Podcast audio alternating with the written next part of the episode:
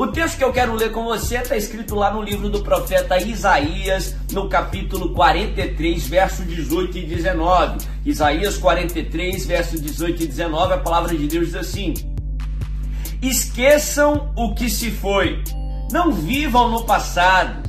Vejam, estou fazendo uma coisa nova, ela já está surgindo. Vocês não a reconhecem? Até no deserto vou abrir um caminho e riachos no erro. Estamos entrando aí numa nova etapa, num novo tempo cronológico. Estamos nos aproximando do dia 31 de dezembro de 2021, a última semana do ano. Cronologicamente, estamos entrando num novo tempo. E a minha oração e a minha declaração para você que está assistindo esse vídeo, quer seja nessa última semana de 2021 ou numa outra época, que você também possa entrar num novo tempo. O nosso Deus é um Deus que sempre faz coisas novas. Ele é Deus de novidade de vida. A Bíblia fala que a vereda do justo é como a luz da aurora, é como o sol no amanhecer vai brilhando a cada dia mais até ser dia perfeito. Ou seja, a vida cristã é uma vida cheia de novidade de vida. A Bíblia nos ensina que a vontade de Deus é boa, perfeita e agradável. O novo de Deus sempre é bom para você. O novo de Deus sempre é o melhor para você. Mas aqui o profeta Isaías nos ensina um princípio muito especial e essa é a minha reflexão para esse ano, e essa é a minha reflexão para essa transição de tempo, dessa transição de estações que nós estamos para experimentar. Ele nos ensina aqui, ou o profeta nos exorta, para esquecer das coisas que ficaram para trás. Sim, para você entrar num novo tempo, para você entrar no novo do Senhor, você tem que deixar o passado ser passado. Muita gente que experimentou traumas, dor ou, momentos ruins no passado acabam permitindo que esse passado ruim aflija o seu presente e prejudique o seu futuro. Se o passado foi ruim para você, se o passado foi um passado de perdas para você, a Bíblia nos ensina até a, a lamentar. Lamentar não é algo ruim, Chorar não é algo ruim, faz parte do processo da cura. O errado é você fazer de uma estação de lamentação um estado permanente na sua vida. A Bíblia fala que há tempo para todas as coisas aqui debaixo do céu.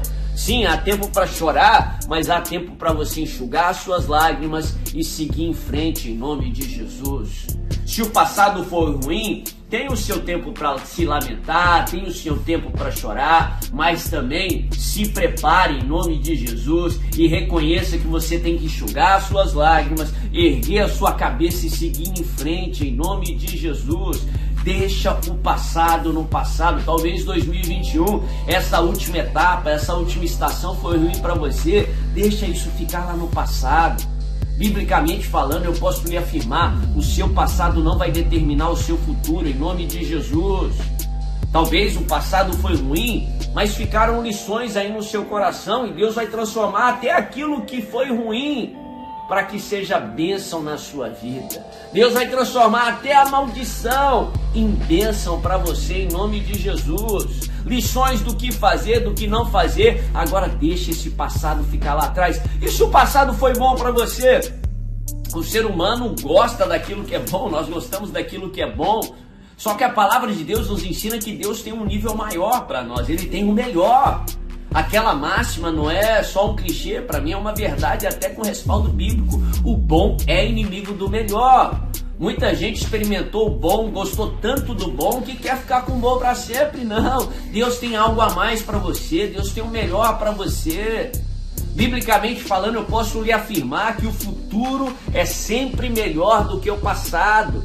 O amanhã vai ser sempre melhor do que foi o ontem, do que foi o passado, do que foi o hoje. Deus tem mais para você. Eu gosto de usar um, uma expressão ali do, do, profeta do Antigo Testamento que diz que a glória da segunda casa seria maior do que a primeira. Para mim, isso é uma maneira bíblica para te falar que o futuro vai ser sempre melhor do que o passado. Não, os melhores anos da sua vida não ficaram lá atrás, estão adiante de você. Você está entrando no novo do Senhor, você está entrando no melhor momento da sua vida, em nome de Jesus. Eu acho muito interessante aqueles sistemas de cancela, aqueles sistemas de segurança para você entrar em algumas garagens, por exemplo, em alguns prédios residenciais. Hoje em grandes cidades, muitos já são assim. Para você entrar no prédio, você tem que passar por duas portas. Você é, por dois portões, aliás. Você espera o primeiro portão se abrir, você entra naquela cancela, naquele, naquele recipiente. Aí você espera o primeiro portão fechar para que o segundo portão se abra e assim você tem acesso àquele lugar que você está querendo entrar. Para mim, isso reflete esse princípio que o profeta nos ensina. Muita gente deixa esse portão lá atrás aberto por muito tempo, seja por um trauma, por uma dor do passado, ou seja por um momento bom no passado. Não, você está entrando num novo tempo do Senhor, para que essa nova porta se abra. Abra, fecha o portão que está lá atrás em nome de Jesus. Deixa o passado ser simplesmente passado na sua vida e siga em frente. Se o motorista do carro dirigir ah, o tempo todo olhando para o retrovisor, ele vai bater o carro e ele não vai seguir em frente. Olha para frente em nome de Jesus. Deixa o passado ser passado e entre no novo do Senhor. Ele tem novas portas, novas oportunidades. O melhor de Deus está por vir. Essa nova estação, esse novo tempo está vindo de Deus para você e vai ser muito melhor do que você já vivenciou, vai ser muito melhor do que todo o seu passado em o nome de Jesus.